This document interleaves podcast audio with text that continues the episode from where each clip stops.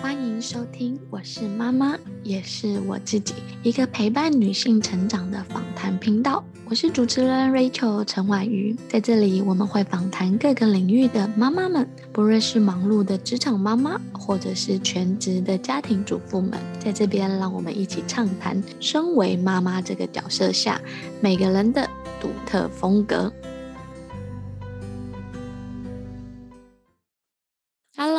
大家好，我是 Rachel。今天是我们新系列的专辑，就是我是妈妈，也是我自己。在这个节目里面呢，我会邀请到身为妈妈，不论是全职妈妈或者是职场妈妈，来跟大家聊聊身为妈妈这个角色。可是呢，其实，在身为妈妈之后，其实我们还是应该保留自己的时间，有一些我自己的时刻。不论陪伴孩子的成长，或者是孩子大了之后，其实妈妈只是我们身上女性角色之一。除了妈妈，我们也是我自己。那今天呢，特别邀请一个来宾哦，就是在我还没有生小孩之前，我就觉得这个妈妈很厉害，因为她一连生了三个宝宝，然后在全职带小孩，而且小孩照顾得非常好。除了把自己的家的小孩照顾好以外，她还组织了共学。就是组织了自己的孩子跟其他家的孩子一起花每周有一个固定的时间，一起来共同学习跟成长，然后设计了很多很有趣跟很精彩的课程。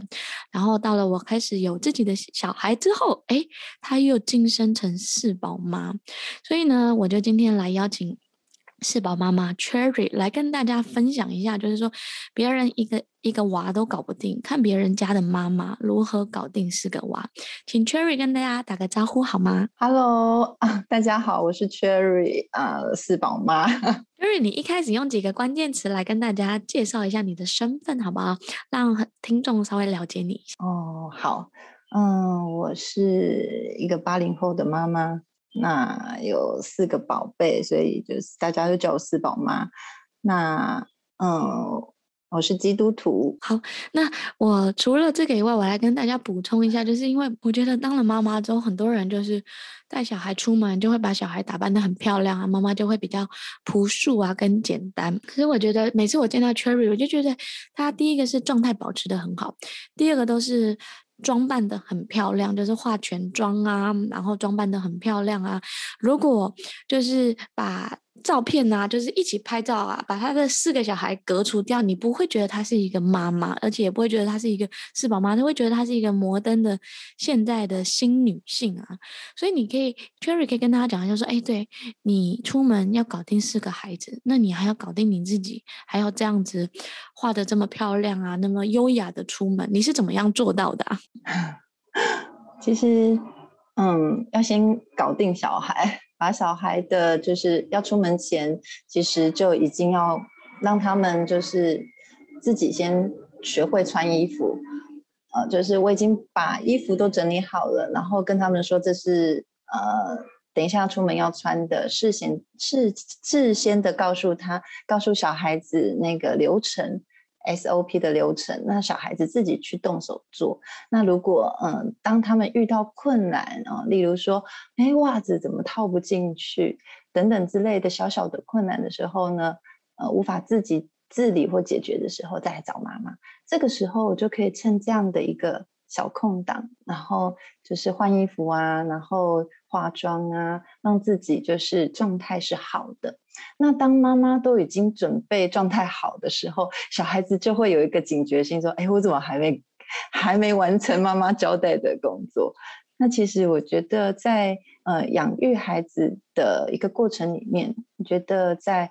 言教身教，嗯、我觉得敬教是最重要的。当你看到妈自己的一个照顾者的状态是非常的嗯干干净净的，那我觉得小孩也会。自己很注重自己的呃仪表，然后还有一些呃可能就不会说很很很邋遢，或者是很不注重啊。那我觉得这也是一个社会化的学习。那你可以跟大家讲一下你们家四宝啊现在是多大的年纪吗？让大家知道一下。啊，现在啊最大的哥哥是要升，今年九月就要升预备班然后，他十一岁。那老二是女生，女生是今年九月要升三年级小三，对，那呃是八岁的年纪。那再就是老三是男生，嗯、他今年呢九月就要又升小了，小一，那就是六岁。那接下来我们最小的可爱的呃老四呢是一个妹妹啊，她、就是四岁，那今年就要升中班了，嗯。所以是男女男女这样子的一个一个节奏。对啊，我来好奇的帮大家问一下，说，哎，你怎么一连会生了四个宝宝呢？是本来就期待吗？还是是因为什么原因？因为我觉得，嗯，一般。在可能有些家庭就一胎化觉得一个就够了，或生两个恰恰好，生三个可能是不小心，可是你一连生了四个哎。我觉得这个我也没有计划中，但是嗯、其其实我的另一半，我老公他很喜欢小孩，嗯、在我们交往的时候呢，他看了，因为我们那时候我是二十九岁结婚的。那那时候其实年纪有稍长了，那你知道吗？女性呢，在三十岁以后，其实，呃，尤其是从三十岁到四十岁，其实虽然是高达就是巅峰，但到三十五岁就会，呃，新陈代谢就会降低。所以那时候我的先生他其实有跟我说，希望我们结婚之后是先以生育为前提。哦，那我也觉得这个男生怎么这么的，你你有预知能力吗？你怎么知道我那么你你怎么知道我我会生孩子呢？对不对？因为有时候不是说孩子是能够一下子就来的。那我觉得，呃，上帝很眷顾我的是，呃，当我结婚的时候呢，是到就是本来是在台湾工作，但是因为嗯、呃、先生的关系陪同到上海。但在上海的时候，真的实在是。有点人生地不熟的，所以那时候刚好，所以那时候又是蜜月期哦，结婚的呃蜜月期，所以我们也没有浪费时间，我们就呃努力的，就是呃来来来怀孕这样子。那我觉得也很感恩的，就是说，就生了第一个宝宝之后，那我们在呃带领宝宝的过程中还。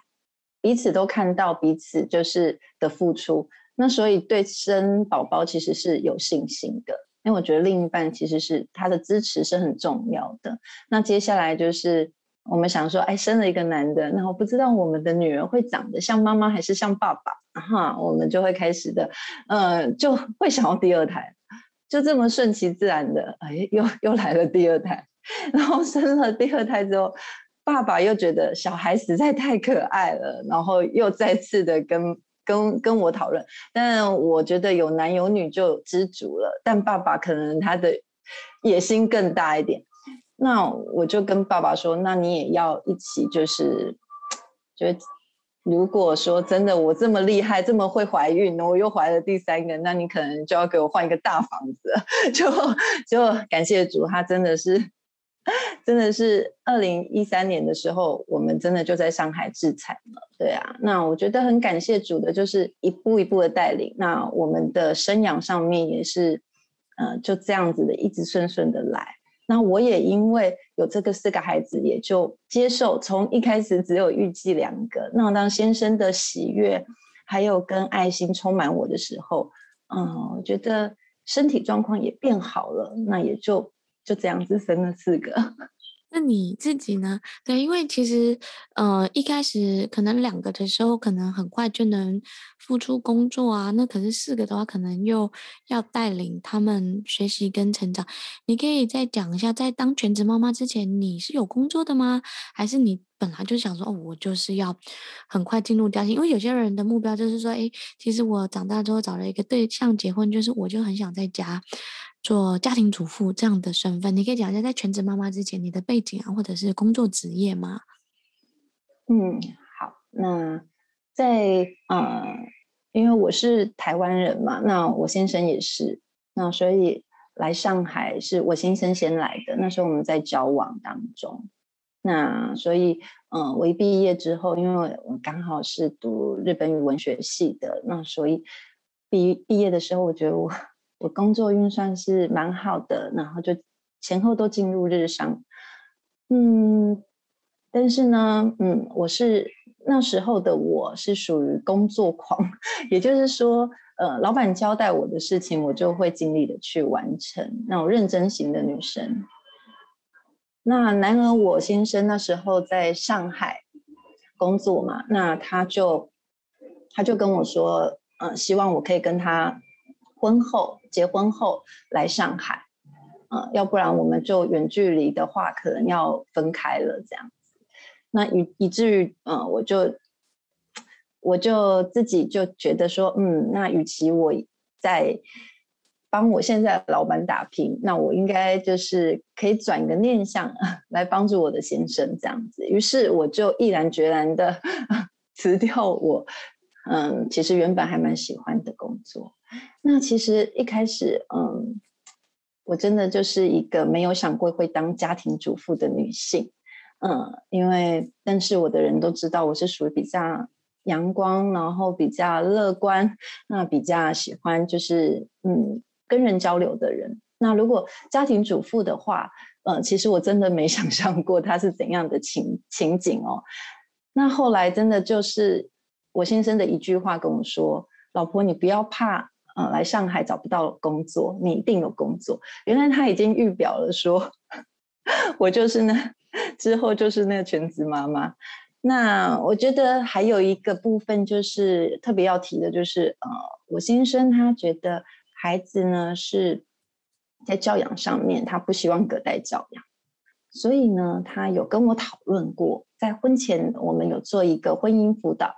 那彼此在认识的时候，他就跟我分享，他就说希望以后如果我们生的孩子，我们自己带，好不好？哎，我那时候觉得这个，呃，这个这个这个男生，哎，蛮特别的。因为通常，呃，男生都会希望女生帮他，就是一起分担一些家计哦。其实真的说，嗯、尤其在上海，在海外哦，其实生活其实不易，尤其这种成本高的城市。但是他提出了这个要求，我就有思考了一下，我就心想，对，如果说，嗯、我交给爷爷奶奶或者。应该会比较省心省力，嗯，但是呢，这是毕竟是我跟我先生所，嗯，共同想就是所生的孩子，那价值观如果说能够承袭我跟我先生的新的一个原生家庭的话，那应该有不同的看见跟境界，嗯，于于是我接受了这个挑战，所以，所以，呃。所以蛮差别蛮大的，虽然在呃从台湾然后离开工作到上海之间，呃其实心里是有有落寞的，会觉得我为什么不不就是哎，我就是可以继续再回到我的工工作场合啊，我可以安静独独自的做事。那这但是回想一下，我觉得这全部都在上帝的计划里面，因为他给了我这个四个孩子，让我。真的心灵就是更加不一样。你可以从孩子的在养育的过程中看到，原来我那么的不足，原来我需要学习的还有这么多、这么多、这么多。原来有这么多的可能性，是我之前都没有发现。后来我发现家庭主妇怎么那么好玩，真的就觉得他一点都是不枯燥，反而是非常有挑战的工作。好，谢谢。OK，对，就是其实你讲了你自己的心路历程，因为很多人讲说，哦，四宝妈妈，你可能一开始就是非常喜欢小孩，就是想，嗯，我一定要好好的来照顾小孩。我觉得就是很多人在转型到新手妈妈的这个阶段，或者是开始育儿的阶段，在职场上，过去可能就是哎自己决定什么事就可以自己安排，到了一个有了小孩之后，可能要跟呃安排小孩的时间，安排家庭的时间，还有安排自己的时间。间，对啊，就是很谢谢你刚刚那一段的分享。你可以回顾一下，说，哎，刚开始当新手妈妈，然后接人又有二宝，可是三宝，而且他们年龄大概都差两到三岁，就等于你左边抱一个，右边抱一个，可是你只有两只手啊，你怎么样 同时来调试这样子的心态呢？自己的心态啊？啊，一开始当然啊，常常崩溃吧，因为自然人的一些行为。嗯，当然遇到事情的时候都会想要躲避，然后也会嗯这么多，因为我是六年半怀了四个孩子，然后就是就把他就是六年半生陆续生了四个孩子，所以其实是时间都是压缩的。那我觉得因为密度很强，所以你就不得不自己站起来。尤其我觉得，嗯，maybe 如果我是在台湾的话，我有家人可以依靠，我就会变得比较，嗯，软弱一点，可能就会，呃，让让别人去去照顾、去表现，然后 自己轻省。所以我没有办法去依靠任何人的情况下，我自己就必须要站起来，即使我在崩溃，即使我在嗯、不舒服，那。当然，就是在前老大的时候呢，嗯，可能是新手妈妈那时候还不太上手，但是我觉得很感恩的是，嗯，我身边有很多的长辈，那其实他们都是过来人，那我他们常常给我一些很好的呃意见，那我是我是属于那种呃，如果说嗯有好的意见的话，我会。试着去尝试去学习的那一种，那所以我就把这些好的意见呢收集起来，然后 就是运用在我在就是在在教教管或者是在照顾孩子身上，那在做适当的调试，成为自己的，那那个崩溃的那个次数就越来越少了。对，那当然我觉得丈夫的支持是最重要的，因为。呃，家不是家，其实经营出来的，尤其有四个孩子，嗯、所以丈夫的角色很重要。所以在我跟我老公在嗯、生了这么多孩子的时候，其实在家庭共识上面是一致的，这一点我非常感恩。嗯，他就是不会不会说让我觉得很孤单，说啊，只有我一个人在育儿。所以当我在情绪或者是差一点，就是情绪理智线要断了出轨的时候，嗯，我传一个简讯，他会立刻回复我，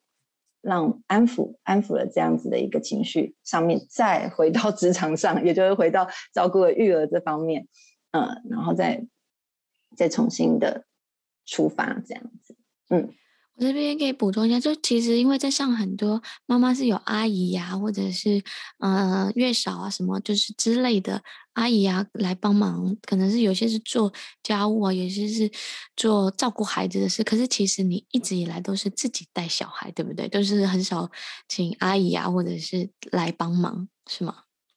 哦，其实我是有请阿姨的，我从一开始来上海就有请阿姨，但是呢，在孩子的呃教管上面，管教上面的话，这阿姨是没有办法去插手的。嗯、呃，怎么说呢？就是嗯、呃，像在打扫卫生，就是出重活的，就是家家里有一些，比如说呃要打扫打扫一些长，就是卫生上面的话，呃，这些比较用到劳力的部分，我会交给阿姨做。其实我觉得在上海跟台湾不一样的地方是人力的。人力的资源上面，就是阿姨，如果孩子多，一定要请阿姨。嗯，当然我有认识有些妈妈是坚持不请阿姨的，嗯，但是呃，我觉得个人的调配不一样哦。像我是这样子的，像我家孩子多，所以呢，呃，玩具啊或者教具都就多嘛。但我是属于那一种，请我的孩子自己收拾，所以我家阿姨，即使我是有请阿姨的，阿姨只是。来吸尘、拖地，就这样子，就打扫卫生。所以我家阿姨只要呃两个小时就可以把我家，就是两三个小时就可以把我家的那个环境卫生打扫干净。她是不收拾的，不是说请阿姨就是说什么都不用做，不是的。我的教育观念是，阿姨是呃是我的帮手，因为嗯。如果在台湾，我可能会跟家人住在一起，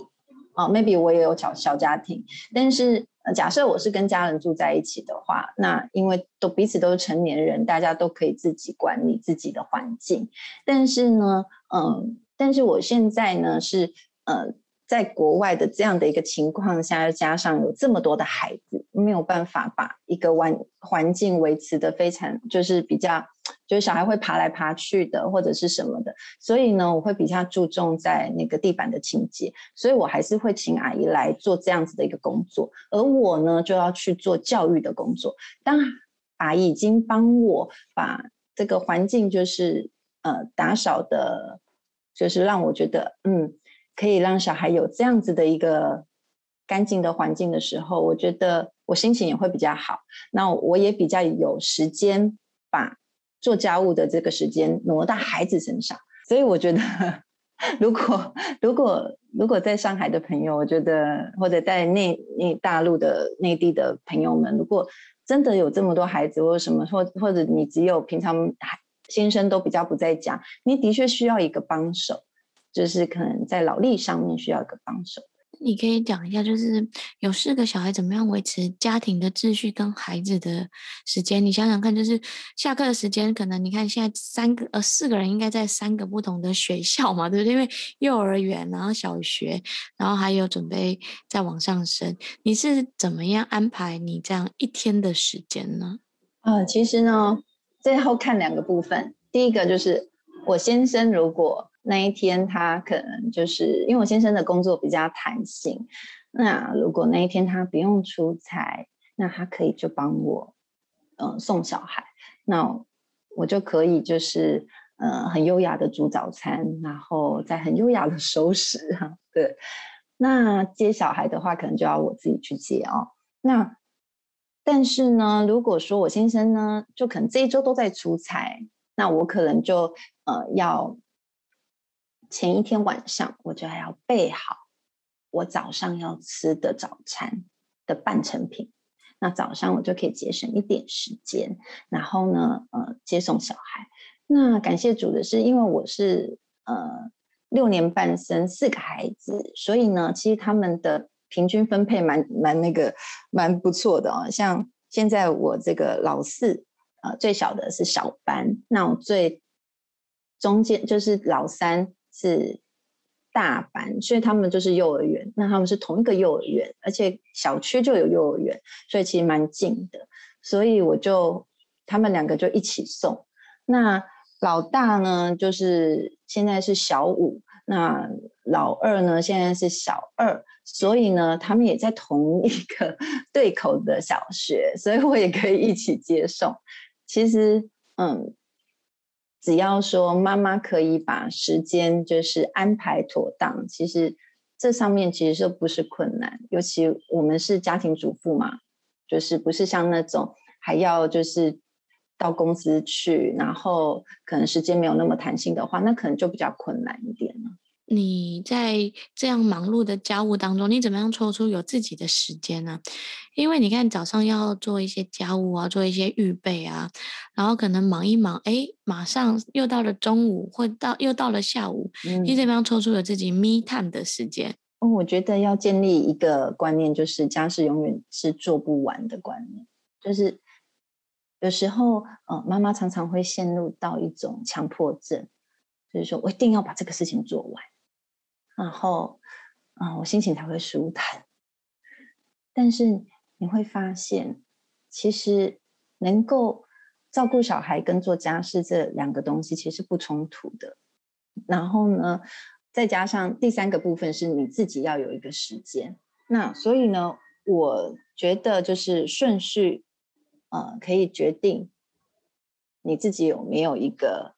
抽能不能，是否能不能抽出自己的一个密探？但我应该要讲的是，我的孩子还没有上学之前，就是因为我现在我孩子上学了，我早上其实很有我自己的时间，就是我自己是可以去规划的。嗯，怎么讲呢？就是说，嗯，可能我在节奏上面的话，可以就是去去把它区分。区分就是说家务，然后另一方面可能就是一些呃，就是学习上面的，或者是运动上面的，我可以去区分。但是，所以当这样的区分的一些时间段的话，我自己称我自己是三一时间段吧，就是说，呃，把一些重要的事情，然后必须要做的事情，就是一定要先定出来。例如说接送时间这是重要的吧？那我就是要把它怎么样记得嘛，在我这个一定要设闹钟。嗯，那那你说，呃，整理家务这种东西，诶，如果你是有请阿姨的，那其实你可以先放下。那你可以把这些时间呢挪到，就是说你可以去学习或者是充电，让自己就是呃看一本书，或者是说你可能每天都有一个读书进度，或者是你有一个呃想要去学习一个新知识或者新事物的一个东西的时候，你就可你就会一直会你就你就会去挪时间这样子。那再就是运动，因为我觉得照顾小孩体力非常的重要，所以我。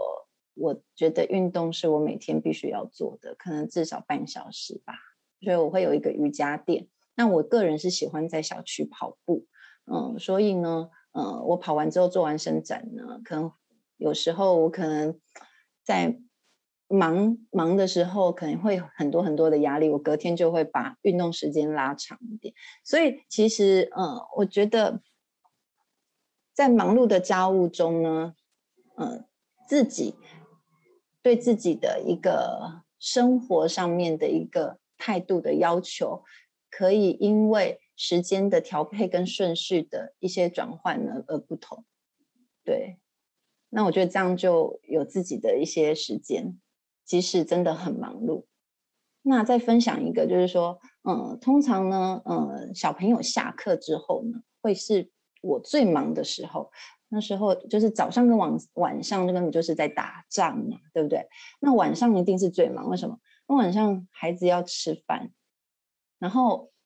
吃完饭之后，呃，要收拾餐具。但是那时候我家阿姨已经下班了，因为我我是请短时间的 part time 的阿姨啊，她只是来打扫大范围，然后呃碗筷啊什么啦，那些小细范围其实都是我在做，因为呃，我觉得这个东西其实跟每个家庭主妇的气质有关系，因为你想要的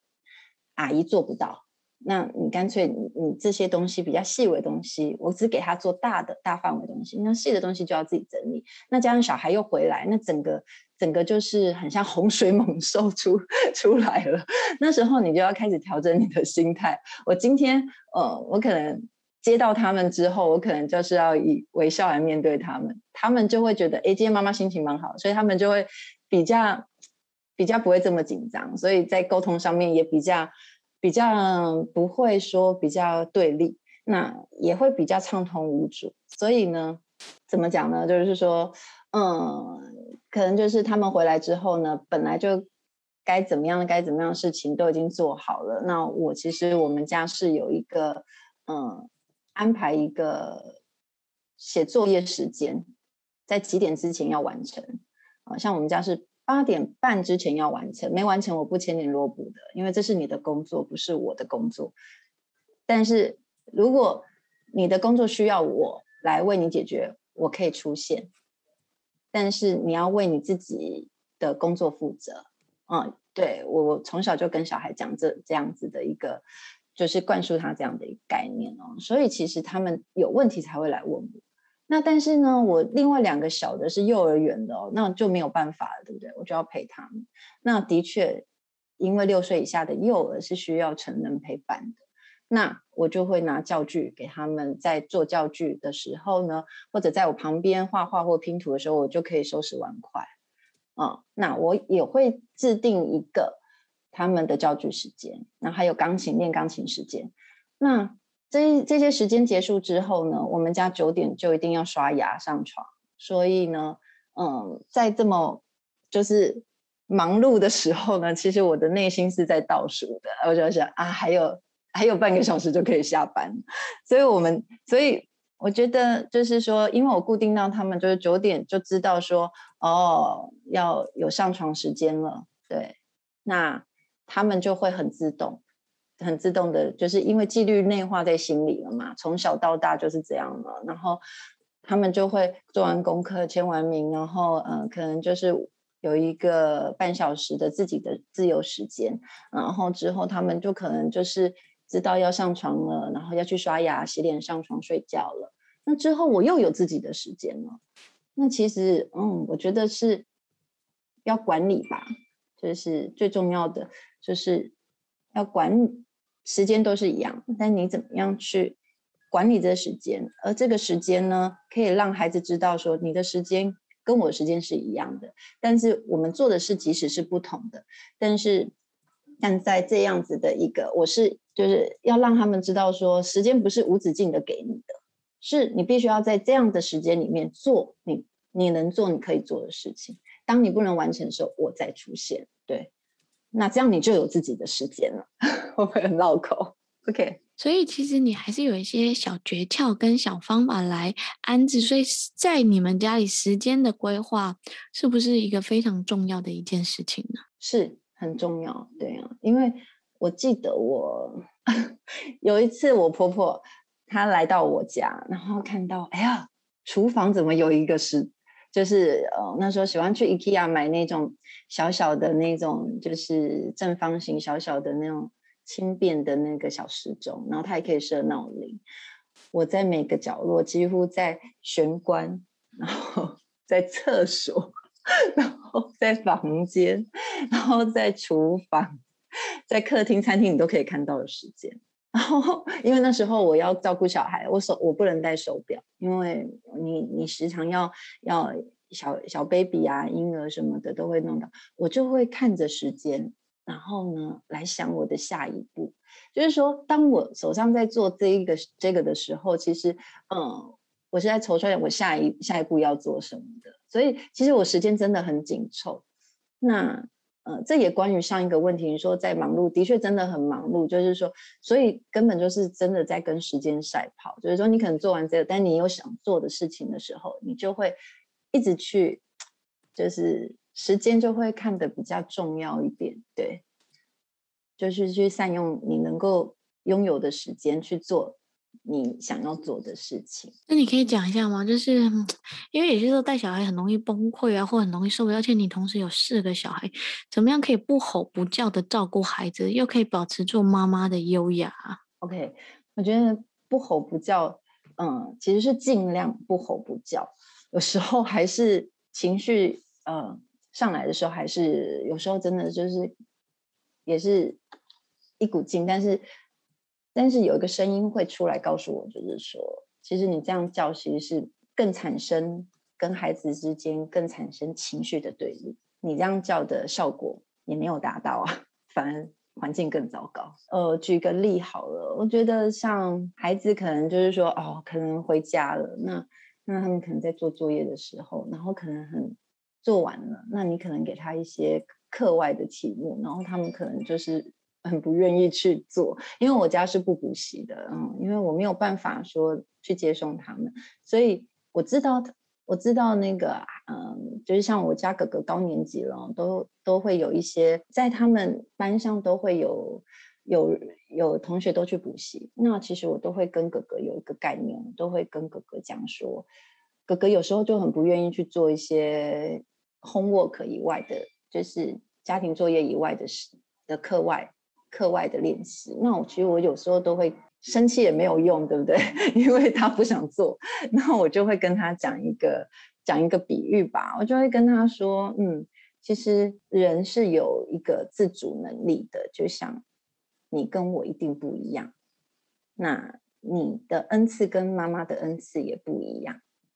那你看哦，妈妈是不是都会就是常常都要煮饭？妈妈。在还没结婚前没有煮过饭，但是有了你们就开始学习煮饭。一开始很难吃，很难吃，但是呢，现在你们怎么觉得这么好吃呢？是因为妈妈去学习了，妈妈去看了食谱，然后听了人家的分享，然后去看 YouTube，去看人家哦美食博主，然后怎么煮，然后有怎样的一个嗯怎样煮哦，原来我发现。哦，这个糖要加少一点，这个盐巴要怎么怎么的？哎，妈妈之后就可以煮了一道又一道又好吃又美味又健康的料理给你，对不对？那我然后我就反问了我们家哥哥，我就说，嗯，也许你觉得功课已经很重了，那为什么还要额外的做练习？因为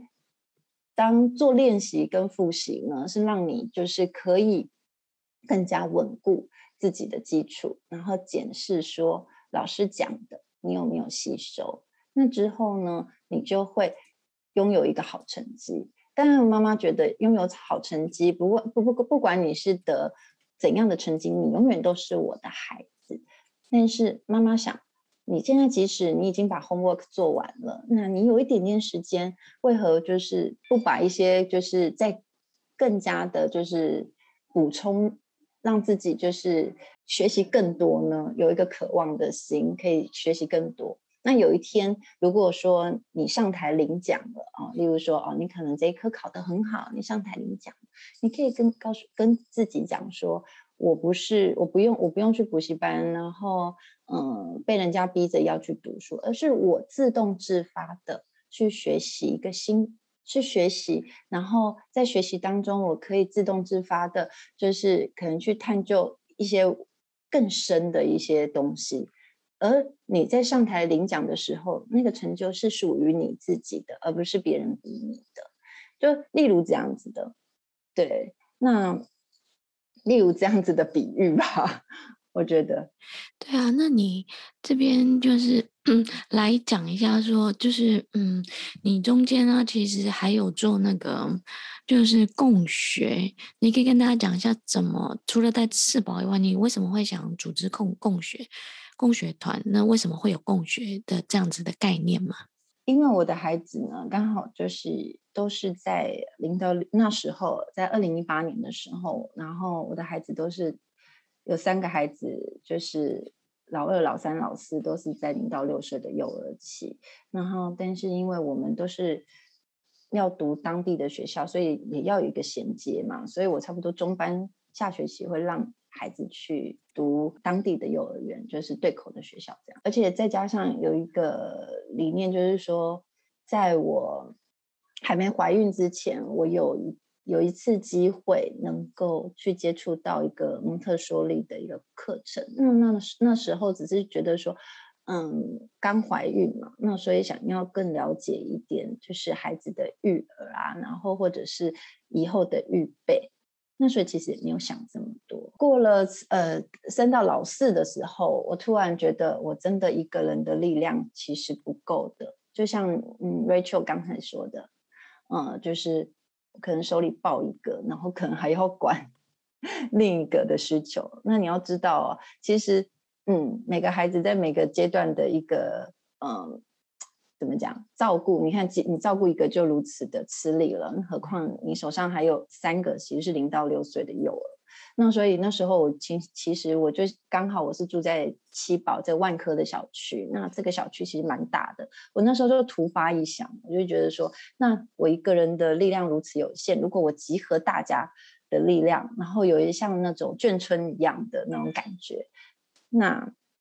眷村就是说，哈，可能大家就是因为现在的人都比较不会互相的交流嘛。但是从前像我们台湾的眷村，就是会，呃，就是邻居都会非常的友好，然后可能都会照顾自己的，就是互相的照顾孩子。那我觉得如果有这样子的话，那也许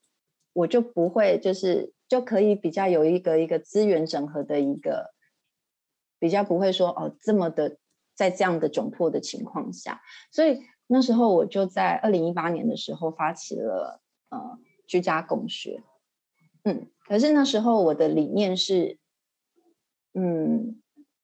幼儿园的预备班的理念，就是说，因为我希望小孩子中班之后再去嘛，因为我想说，中班之前四岁之前小孩都是在，嗯，其实他其实都在学习一些品格教育，然后还有一些嗯分辨。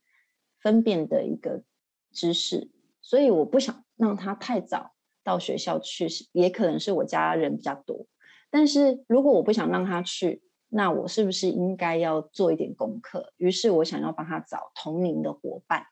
那找同龄同年龄的伙伴呢？呃，也必须要有一些呃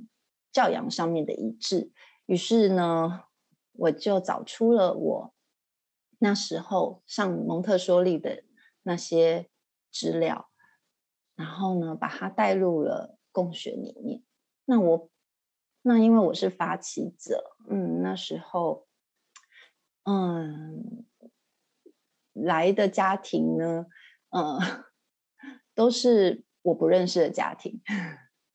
来的妈妈通常他们家都是生一个，顶多两个。那我我就可能我我家四个嘛，所以我家是最多。嗯、那于是呢，嗯，妈妈们就会嗯、怎么就是比较，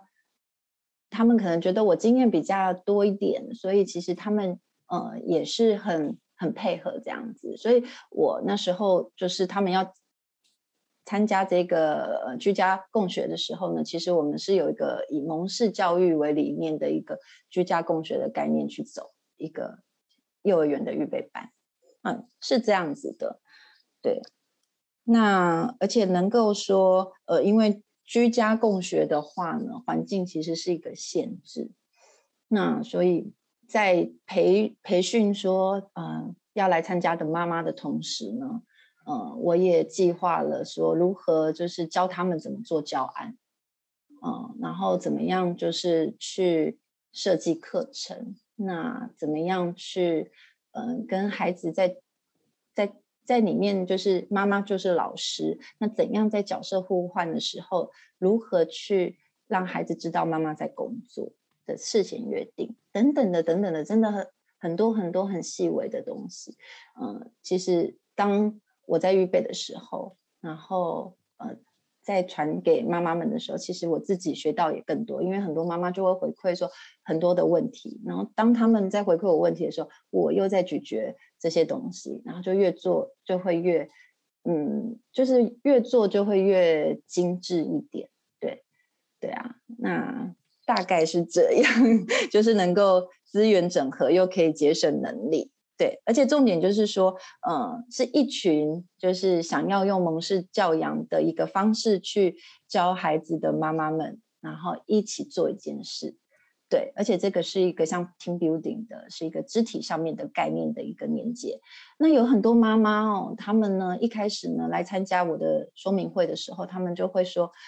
啊，我只是一个妈妈，我照顾孩子就这么的辛苦了，我怎么可能再去照顾别人的孩子？然后呢，我还要再去，就是额外的呃，抽出时间还要做教案。那很多的妈妈有很多的声音一直进来，嗯，但是嗯，但是我觉得那时候你就可以去筛选妈妈，嗯，那时候的我是属于那种把话讲在前头的，就是会跟他们。当然，以鼓励的，我说妈妈其实都是有能力的。那你的不不要小看自己，你会因为孩子然后而更加坚强。其实你们是有有有这样子的一个潜能的。所以在这之间呢，我们呢就会嗯、呃、更加的就是有凝聚力。就是妈妈们其实可以体谅妈妈们的软弱，就是说我也在当下。那你也是妈妈，我也是妈妈，我们都软弱，但是我们一个人，呃，一个人的力量呢，如果是软弱的，那如果集合大家的力量，那就变成一个一股力量，一股强大的力量，我们就不孤单，也不软弱。那所以我是用肢体的概念又带进了工学，所以我觉得。后来很多妈妈都跟我说：“啊，Cherry，谢谢你。我们当初的没自信，但是因为我们愿意给自己一个机会，跨出勇敢的跨出，接受这个新的挑战。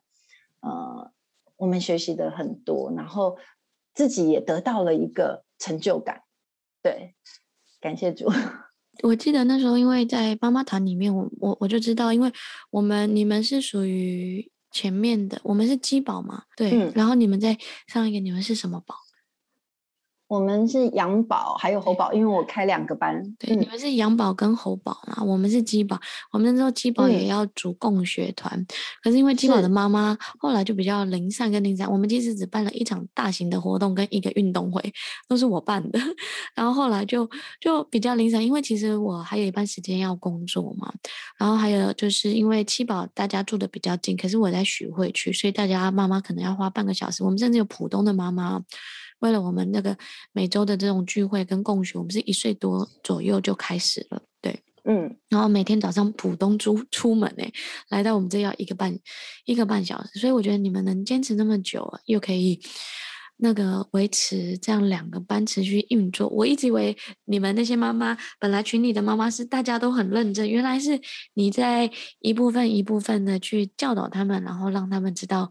怎么样怎么样做。那你可以讲一下，就是为什么你很推式推荐蒙氏教育呢？是什么吸引你啊？那你怎么样在家做蒙氏教育？我觉得蒙氏教育让我知道一个观念，就是教育的关键就是成人跟环境的预备。嗯，我觉得很多人就是把问题看在在小孩身上。蒙氏教育的话，它是强调就是环境跟成人要先预备。当你要做一件事情的时候，你要先有装备。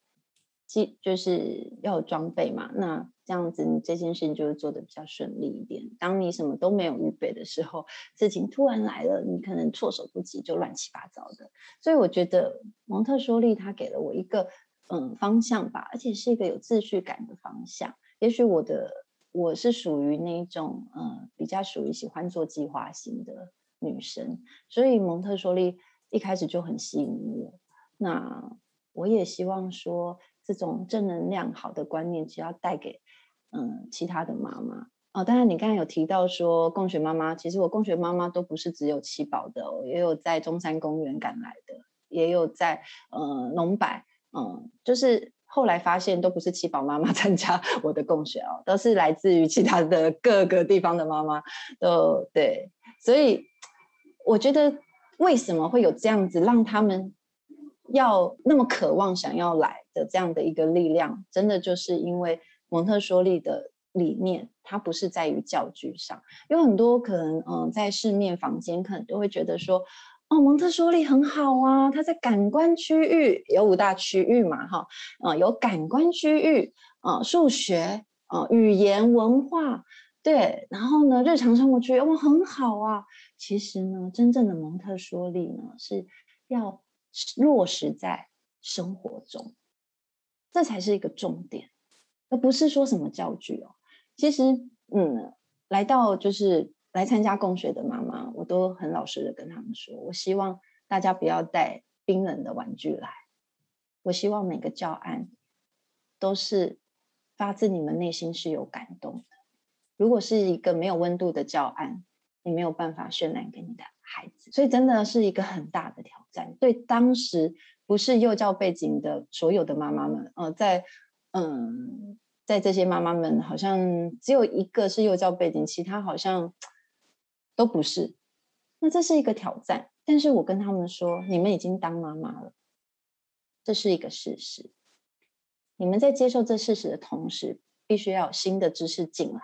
于是呢，我们要开始接受新的知识。新的育儿的观念，而不要再被以前的隔代教养，被别人说哦，应该要怎么样怎么样，而去做怎么样。你们必须要有思考的能力和执行出来的能力。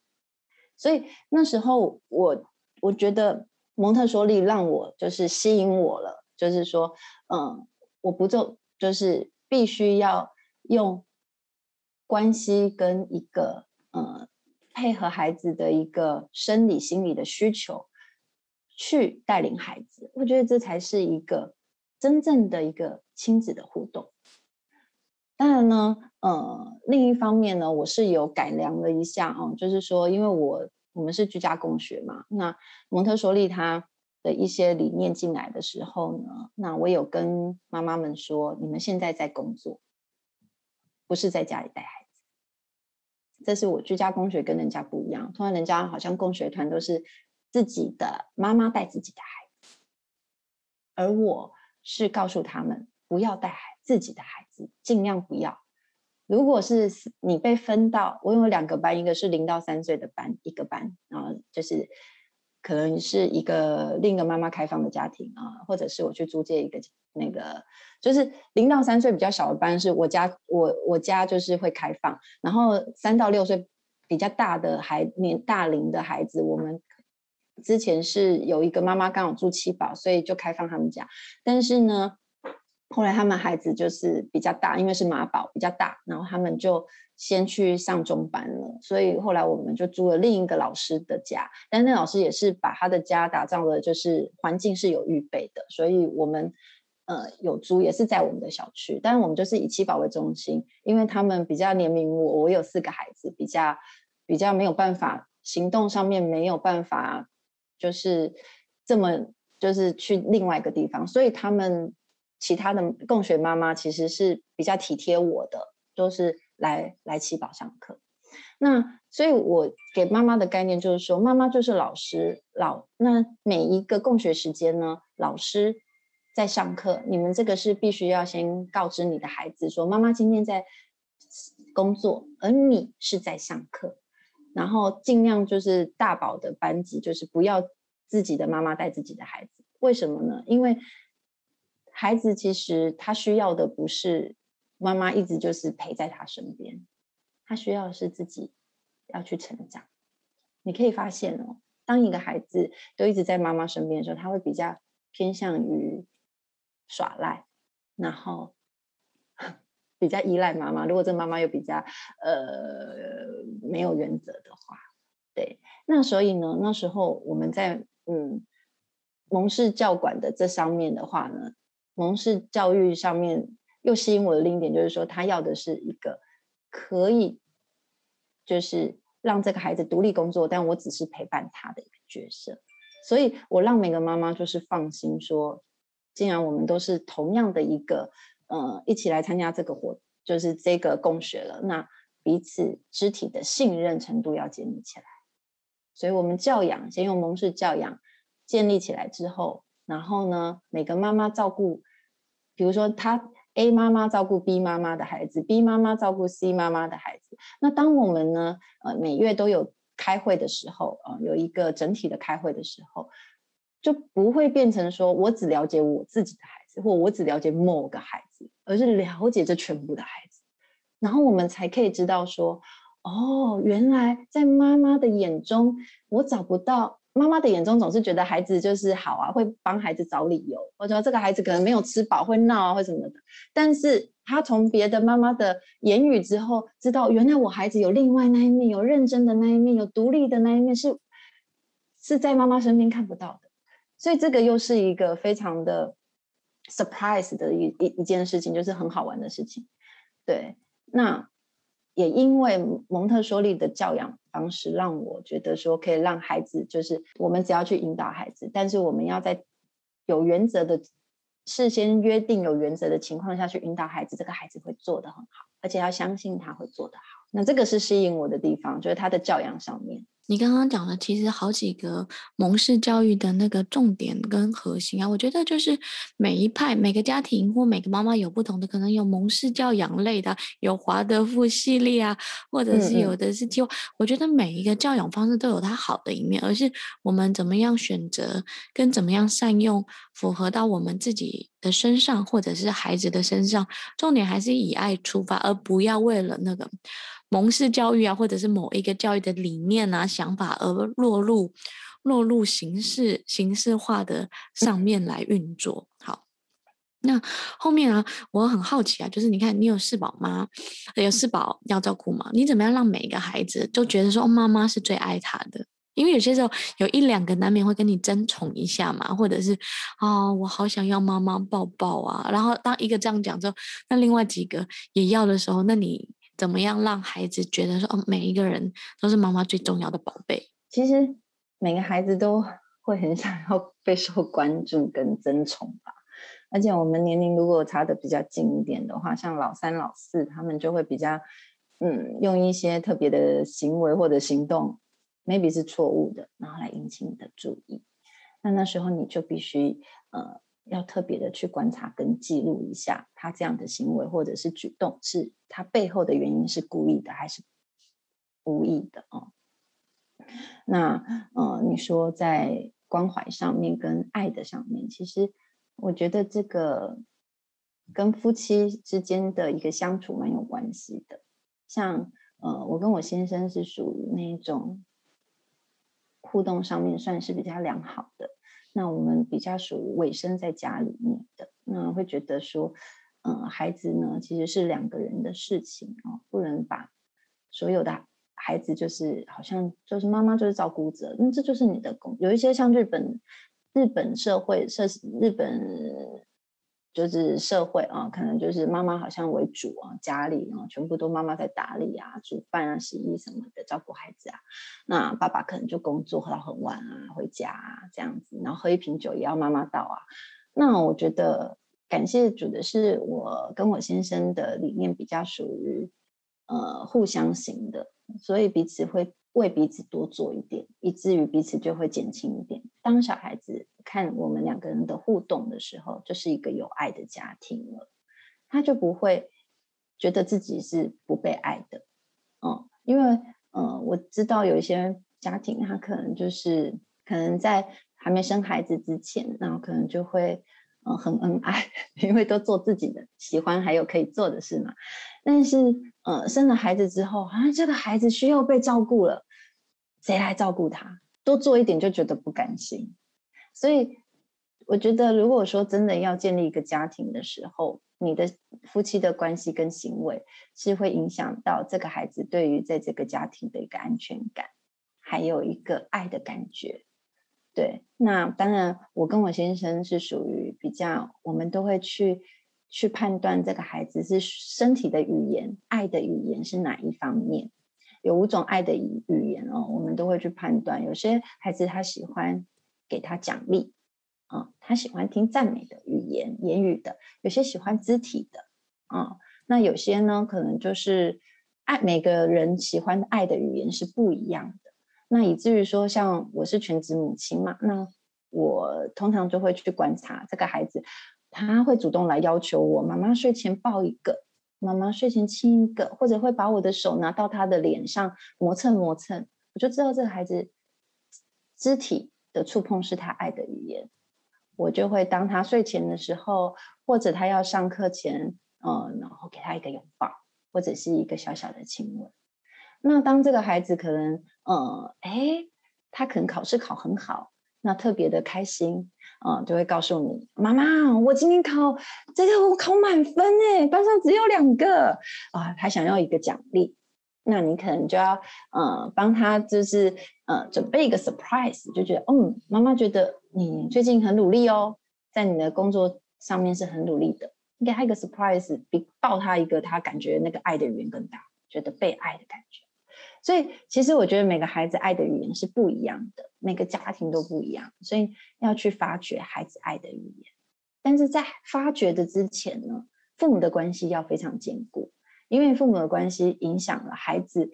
以后未来建立家庭的关系。所以，嗯，我觉得每一步都是很重要的。嗯，谢谢。OK，那。你在这一边的时候啊，就是可以讲一下说你怎么样创造夫妻两人的夫妻时间嘛？因为其实可能弄完孩子就已经很累的，或老公因为老公在上班嘛，或者他常出差，而且他又是做这种很多脑力激荡，其实也蛮蛮累。你怎么样创造两个人的夫妻夫妻时光呢？我觉得夫妻时光的 创造，怎么创造啊？就应该夫妻之间都有一个默契吧。呃，例如说，呃，孩子可能今天就是睡觉，就是去睡觉了，那可能我们夫妻就会有一个不被孩子打扰的一个沙发时间。那我跟我我跟我老公呢，是属于会，如果说他没有出差，我们会彼此就是，嗯，可能。会喝个喝个小酒，或者是 maybe 看个电影，然后嗯，可能就是在睡前的时候，我们会讲一下孩子的一个状况。毕竟有四个孩子，嗯，那也许也许有时候他已经睡 着了，就是可能我在讲讲讲，他可能已经昏昏欲睡，但是他还是会很坚持的把它听完这样。那那如果说他是呃要那个出差的话，然后可能遇到一些嗯。孩子的一些问题的时候，我们也会有一些用微信啊，或者是视频的一些嗯交谈吧。那这通常在，我觉得这父亲时间就是说要看要看我跟他的一些状况吧。有时候我们都很累的时候，可能就会彼此体谅彼此，那可能就是休息这样子。但是如果说嗯都比较有。精神或者比较有重大的事情需要讨论的时候，或者是我们两个突然想要看一部电影，是我们两个一直在等待的，或者是想要看的一部这个节目等等的，我们就会有个默契，就是说让孩子就是就是安安顿好孩子之后，我们就自己会有一个自己的沙发时间，对啊，一般是这样。所以你们不会陪睡，就对，嗯、因为其实很多爸爸妈妈就说，另外一半陪小孩就陪睡，他也睡着了，嗯、然后就另外一个人就自己在玩手机啊、看电影啊之类的。其实我我跟大家分享一下哦，其实，嗯，你陪伴小孩是没有时间玩手机的，真的会玩手机的可能。嗯，怎么说呢？其实，嗯，孩子其实是。看大人的行为跟态度，再决定他接下来要做的事情。若我在看手机，或者是在嗯，常常是一个爱追剧的妈妈，我的孩子应该也很爱看手机，也很爱看电视，因为你没有办法去管到他，以至于他就会放任他自己。也就是你自己去放任他，其实就是说说到底就是成人成人跟环境的预备了。所以呢，我跟我先生都有个默默契，就是我们在呃吃饭的时候尽量不要看，就是不看手机，就是我专心做这件事。以至于有一次我我可能就是嗯，可能我在回复一个人讯息，我拿了手机，我的孩子就会提醒我说：“妈咪。”吃吃饭不能看手机，凡是来教育我，对，那我就说哦，sorry，然后我就会把它收起来，嗯，所以这个就是一个内化的一个一个一个一个事情嘛，对啊，所以啊、我我是我是觉得说这个教育上面的话，必须要父母都要就是。就是要维生，那这个是额外话了。那我你说的陪睡的问题的话啊，我们家呢，因为是两个男生两个女生，所以在嗯性别上面也比较平均。那在哥哥姐姐升小学的时候，嗯，当哥哥姐姐升小学的时候，我们就要让他有男女。分别性别就是的概念，所以以至于我们就会让男生就是一个房间，女生另一个房间，对，一个是公主房，一个是王子房这样子。那也会告诉他们说，你们也就是长大了，然后嗯，必须要有自己的空间了，代表是我们是尊重你的领域的。那你会说，那小学是可以控制的啊，六到十二岁是学习好习惯的黄金期呀，所以是可以控制的啊。那那那那六岁以下的孩子怎么办？因为呢，哥哥姐姐呢是一个大的带一个小的，就像哥哥跟弟弟是差五岁，因为我是间隔的生生男女男女嘛，所以是交叉生的，以至于哥哥的好榜样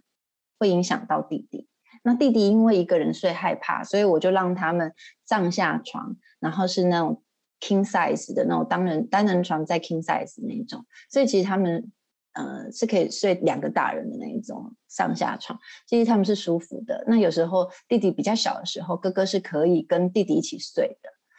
对，这样我就解决了陪睡的问题啦。换言之，姐姐现在妹妹是才四岁嘛，才小班，她很害怕一个人睡啊。一开始她在三岁之前，她我们会有一个小小 baby 的婴儿床嘛，然后因为零到三岁的孩子真的需要一个大人的陪伴，以至于我们可能呃在我们的主卧会有一个小小的一个就是婴儿床啊，是那种欧洲式的，那它连接我们的床。但是我们不跟他一起睡，就是让他自己有那个小小的床，所以他其实都是睡在小小的床，啊、呃，是不跟我们是睡在同一个空间，但是不是睡在同一个床上。那当他四岁的时候，已经去小班了嘛，已经幼儿园了，那我们告诉他，你现在是一个是一个小女孩喽。那姐姐是小学，她都是自己睡嘛。那姐姐就是说，嗯，我们是女生，那我们就那那个。嗯，姐姐今天陪妹妹睡好吗？哎，这样就解决了，我陪就不用陪睡了。嗯，对啊，那我们家的状况是这样的，所以我们是有培养孩子独立自己一个睡眠空间的，对，甚至是学习也是这样子。就是我家爸爸觉得个人空间从小就要培养，所以哥哥有哥哥的书桌，姐姐有姐姐的，妹妹有妹妹的，弟弟也有弟弟的。那这样子的一个空间规划上面的话，嗯，让他们知道说，在你们自己的领域里面，你们可以必须要自己就是学会，嗯，去，呃，可能整理自己的领域，好，然后也让他们有一个归属感，因为家其实是一个公共的空间。那当这个公共空间呢，嗯，是大家要去维护，但如果你专属的领域的空间呢，你就要开始去学习。如何去对你的空间领域去去负责？嗯，我们家是这样子分享给大家。OK，那你可不可以介绍一两个什么好玩的小游戏啊，或者是家庭的仪式感呢？然后来给大家做参考。好，嗯，因为疫情的关系嘛，那我们家就是我们家去年买了以色列牌 拉米，因为也是从呃一些嗯。其他家庭里面得知这样的 information，我觉得这个就是啊蛮好的，可以让小孩子学数学动动脑，然后又有一个亲子的时间，嗯，所以我们有有有时候我们会让小孩就是少看电视或者是少接触三 C 产品的时候，我们就会让他有一个桌游的时间这样子。对，那你说有一些小仪式是不是？嗯。小仪式的话，我觉得应该是餐桌吧，因为我们家很重视吃饭，嗯，就是四个孩子啊，每天都会问说：“妈妈今天吃什么？”哦，妈妈今天吃什么？就是会怀着一个很期盼、很期待的心情。只要是吃饭时间，他们一定就是乖乖的等候。嗯，那因为这样，我就要把握了嘛。呃，你说读书时间大家都在各个领域读书，那吃饭的时候是大家聚集在一起的、哦，更不用说是生日啊或什么的，对不对？那吃饭这个是每天都要聚集在一起的，所以我就很重视在呃餐桌上面的一个小仪式，可能我就会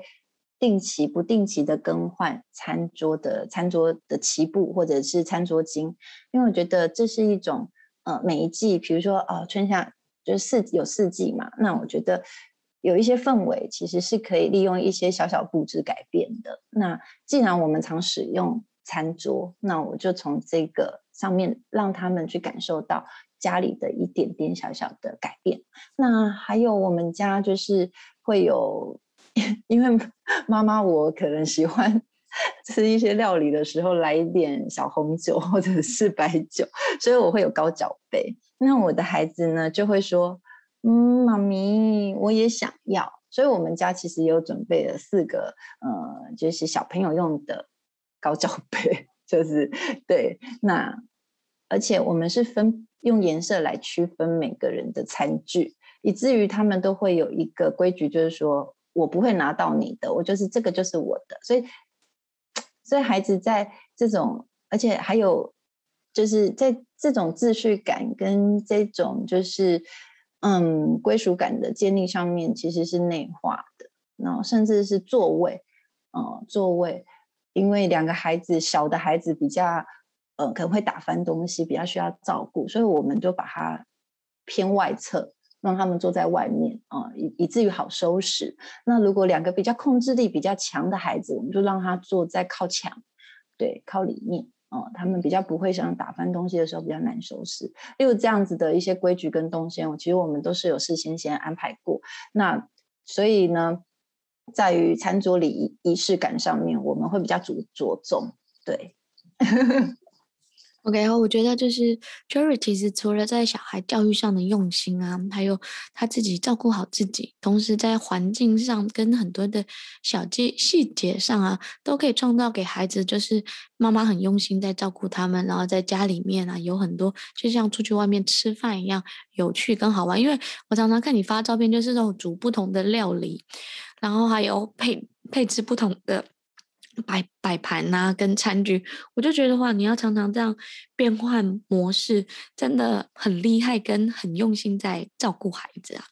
那刚好你其实也差不多做了将近十年的全职妈妈，可以讲一下这十年你自己一些心态的转变嘛？然后因为现在小孩子要陆续去上课了，哦，我觉得真的就是忍耐生老练，老练生盼望。就是一开始小孩小的时候，你很多事情是你没有办法去执行的，即使你想，但是因为孩子需要你照顾，所以你你你必须要牺牲跟委身在家庭，所以你必须要忍耐。那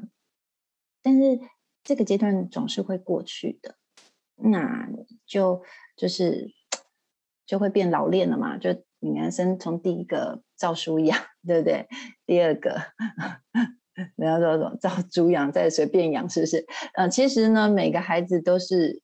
在现在哦，不管生，就是现在这种少子化的社会里面啊，妈妈的教育程度其实都有一定的水平，都不像从前，就是可能就是嗯、比较农业时代啊，可能生很多是为了说还就是就是就是呃，可能家里。需要帮忙人手啊什么的，所以现在的教育观念其实因为成人的一个知识水平提高，嗯、呃，其实整个教育水平在教养儿女方面也就是 up 起来了。那我觉得全职妈妈的心态也是一样，因为你之前其实是因为我之前我不是一结婚就是呃我不是没没有出过社会就直接我的梦想就是全职妈妈。啊，就像主持人刚刚问的这样子，我的梦想其实不是全职妈妈，但我是之前是有在职业，就职场上面可能就是嗯有经历过，那再去当职场妈妈的时候，会比较属于用管理的模式来管理这个孩子，那所以呢，也就会变得比较呃慢慢的学习当中也变得比较。老练了，也知道说怎么样，他的一个眼神或者一个动作，我就大概知道说这个孩子下一步 可能会做什么事情了，对不对啊？或者说，哎，奇怪，今天怎么特别安静？哎，那你就可能知道他在作怪了，可能待会要发生什么了啊？嗯，就是就是就是这样。但是但是老练之后就会生盼望嘛，因为孩子越来越大，在他的嗯，就是心理的纪律，就是纪律。内化之后，他所做的，你之前的浇灌，他就慢慢的从小苗慢慢的成长了嘛。那你是可以看见的。当你看得见的时候，你再累的时候，你看到他们还是如此的，就是爱你。然后，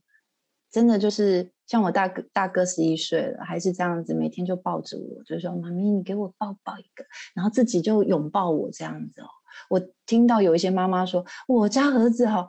那个十十一十二岁都不抱我们，十岁以后都不抱我们了。嗯，可是我觉得这个可能就是每个人相处不一样，但我我家是还持续的哦。那所以其实我是很珍惜的，所以我在心态上面也变成比较有盼望，就是说，嗯，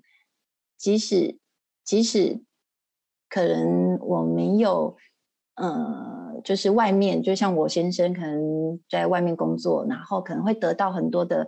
嗯，上司的赞美啊，或者社会社会的评价上面说，哇，这个人好厉害哦，可能做了很多很大的事业哈，哦，这个人很棒啊，怎么怎么的。那我可能在家里是没有被看见的，但是我觉得你就不会去觉得说，你会觉得说，其实你是在做一个未来的事业。就是这是我心态的转变啊，就是说，就是其实这个事业是比在外面的成就还要重要的事情。对，那因为孩子现在也大了嘛，你未来会考虑复出职场吗？还是会想说，哎，做一些自己想做的事情？因为我身边很多好好几个妈妈，她们可能孩子大了，可能是上小学啊，或者是上幼儿园之后，她们也会开始做一些。额外自己有兴趣的事情，不一定会变成一个事业，而是他们就会开始尝试做一些事情。那我觉得想要做任何事情，就是任何时刻，只要想做都不会很晚。对，那啊、嗯，我觉得我的方面的话，我觉得目前我想要先休息吧，就是我所谓的休息，就是先预备自己。呃，我觉得是因为这样子，就是我的孩子这样子，你看照顾了十年，他们终于四个、可以给我一个 安静的早晨哦，就可能短暂的三到四个小时的时间。那我觉得我想要先预备，对，那因为我的孩子还不算大，那还有。在零到六岁的幼儿，所以还有青少年之后，我要面对青少年的问题，其实是一直来的。那因为我的孩子多的情况下，你所以我觉得有很多的需要去呃吸收的一些新知识，要更更坚固，那才可以给他们一个正确的观念。曾经呢，呃，有人说，Cherry 的孩子都已经长。大了，意思是说他们都去幼儿园里轻省了。其实我觉得，嗯，这个轻省可能是外面人看你的轻省，但是里面的那种内心上面的一种准备呢，其实是更繁更重的，更繁重的。因为青少年又是另一个关卡，因为刚好会有一个，所以刚好我的孩子会介于幼儿，然后再是零到六六岁的幼儿期。跟六到十二岁儿童期之后，在明年可能就是十十二到十八岁的一个青少年期了。所以其实我觉得可以做，但是我觉得先预备自己吧。OK，那你可以讲一下说，哎，你平常怎么样来舒压？就是因为有了有孩子这么多嘛，然后现在是有一些时光，你会做什么样来舒压呢？我觉得就是听音啊，听音乐是一种，然后再就是，但要做自己喜欢的事嘛，就是就是，嗯，第一个可能运动，然后我觉得在运动的时候啊，你可以就是听你喜欢的音乐，然后你可以在身体上面的舒展。你像我们就是呃年可能年纪 八零后了，年纪也是有点年长了。所以，呃，代谢也 变差了。那其实我们给孩子最大的财富就是健康，对呀、那其实我蛮知道这一点的，所以我觉得运动跟饮食上面是我比较看重的，对这方面啦，这方面比较看重，然后也比较可以让我就是舒压吧，因为我常常就是喜欢去做一些。呃，可能我自己也比较 爱吃，然后 有时候我怀念那个台湾的古早味的时候，我就会去找食谱，或者是我尝试去想我母亲给我的一些味道，我觉得是味道传承我，然后就是那个味道的传承，那我也希望就是传承给我的孩子。那在在这当中的时候，我会在做料理的时候，我会就是想着他们喜欢吃的样式。然后去做每一道料理，当呈现的时候是一份爱，对，所以我觉得这是我觉得很疗愈的事情。有时候我觉得做料理是很 enjoy 的事情，是不是很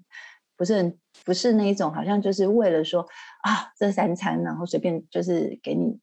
给你温饱。我是觉得这个是一个爱的味觉的一个传承。对，那再来就是我说的运动嘛，就是自己体力。再来就是，嗯，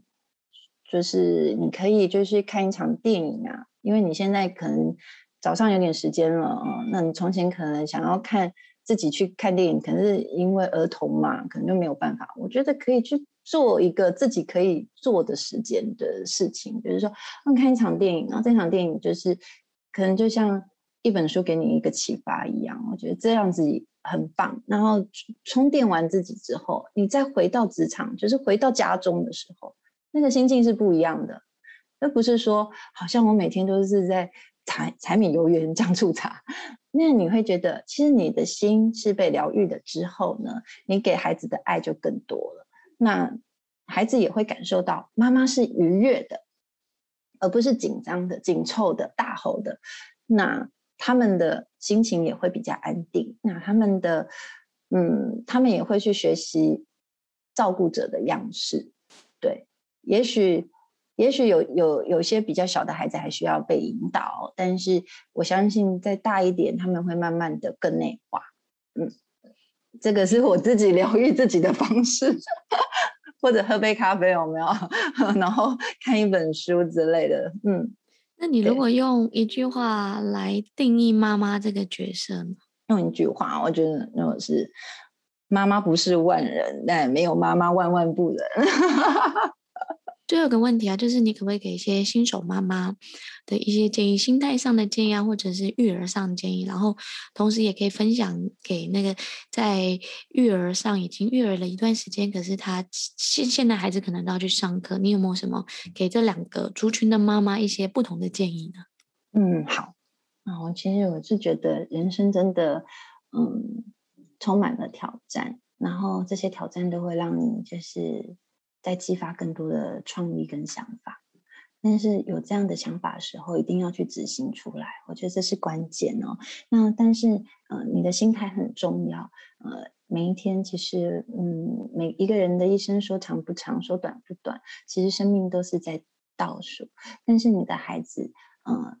我们不知道说他明天会怎么样啊，因为现在我们是无法去。预测明天的，所以我觉得要以一个感恩的心态去看待生活中的大小事。然后，当这个孩子很幸运的，呃，就是在你的权柄之下被照管的时候呢，你要去把握亲子关系的每一个阶段，即使这个阶段是很艰辛的，嗯，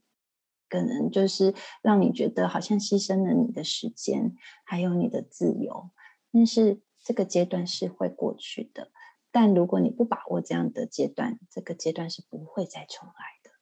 那我给新手妈妈的一个建议就是，嗯，要接受学习，接受不完美和新挑战的勇气。当一个问题来的时候，嗯，如果你愿意去面对它的时候，你会发现这个问题其实变小了。当这个问题来的时候，你去躲避它的时候，这个问题只会当。像滚球一样越滚越大，所以需要一点点的勇气。这是给新手妈妈的。那而且你会发现，呃，孩子你在教育、在教管的时候，其实你在审视自己，因为你把自己从前呢，可能没有孩子的时候，你可以把自己，嗯，老板交代的事或自己想做的事做得尽善尽美，因为那是。你自己可，你自己可以控制你自己。那孩子不是，孩子是内在冲动很强，控制力弱，所以他即使知道不能做，但他还是想要去做。尤其在幼儿期的时候，你真的是无法去控制他。有些人就是要跟你唱反调，可是他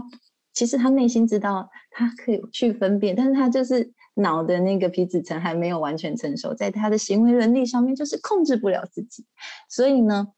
有些妈妈可能在这种呃人体构造上面，她可能没有去研究，或者是没有机会看到这样的文章，她可能就觉得这个孩子好叛逆，好讨厌哦，怎么会这样？我怎么会生了这样的孩子？以至于自己也自暴自弃，说我也不会没有这样啊，为什么我的孩子就这样？其实不要这样子哦。其实你会发现，每个孩子他在成长的时候是有他的身心灵的一个发展。那你也会发现，当在照顾孩子的时候，重新呢，你会。去认识到，原来孩子呢是可以带给我们重新认识到这个世界的一个美好的力量，因为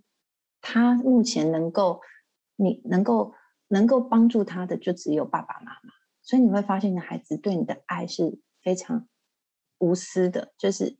真的就是单单的仰望着你。那有时候真的，除丈夫可能还。嗯，可能还有自己的思想，但你知道，小孩真的就是这样如此的单纯哦。如果你真的是用心去观察的话，会发现，那给已经照顾一段时间的妈妈呢，就是。当你的孩子呢也已经长大了，maybe 你的孩子如果到青少年啊、因为零到六岁跟呃十二到十八岁的孩子是属于比较敏感期嘛，零到六岁孩子就是可能是在脑部跟行为跟一些心理上面的一些发展跟内在的一些社会化发展，常常会有一些碰撞。那但十二到十八岁的青少年的孩子是荷尔蒙在身体上面，那而且还有交友上面的一些耳濡目染哦，那时候呢，父母呢。嗯，都要比较花一点耐心跟爱心去观察他们。那这个时候呢，我是觉得，如果说比较大的孩子哦，照顾了一段时间比较大的孩子，嗯，你可以当跟他当一个呃朋友的方式，就是比较轻松愉快的。嗯、呃，当然不要放，当然当朋友呢，不是叫你放弃呃母亲的权威，而是你是要理性的权威。有一些是非理性的权威，就是说我叫你做这个就是做这个啊、我叫你要干嘛干嘛，就是完全没给你选择的余地，这是非理性的。那理性的权威是已经有呃输入了爱跟尊重的。哦，就是说，其实这个是我们已经有先达成了一个事情的约定或协议的。那，嗯，你可以做一个选择。对，那以这样的一个角度去看，去跟你的孩子交流的时候，你的孩子会觉得说，你把我就是当成一个有是，就是有是一个，不是一个 好像要去强迫他做什么事情的，是让他去选择的，自主性的。对，然后有权利的，那你比较大的孩子，你的自由的限度要放宽一点，因为他已经开始有分辨能力。越小的孩子，自由自由的呃范围其实是要越小的哦，啊、这个可以提醒一下。那最后呢，我们家就是对大孩子呢，呃，我们家是四个孩子都是几乎都一视同仁啊，所以嗯、我们睡前都会做一个分享。那当然，因为呃，我有一个我有信仰嘛，所以我们通常都会先有来一段祷告。那我们嗯，通常小孩子就会呃，在祷告之前会告诉我一些他们呃，可能很怕做噩梦啊，或者是他们觉得嗯、明天要考试很紧张啊，或者是他们呃，maybe 点点点的很多的分享。那时候我们就可以放在祷告里面哦。那或者就是说，嗯，你可以给他一些。在祷告的时候，给他一些语言上面的力量。那最后给跟他们说，爸妈都是爱你们的。对，嗯，我大概是这样子。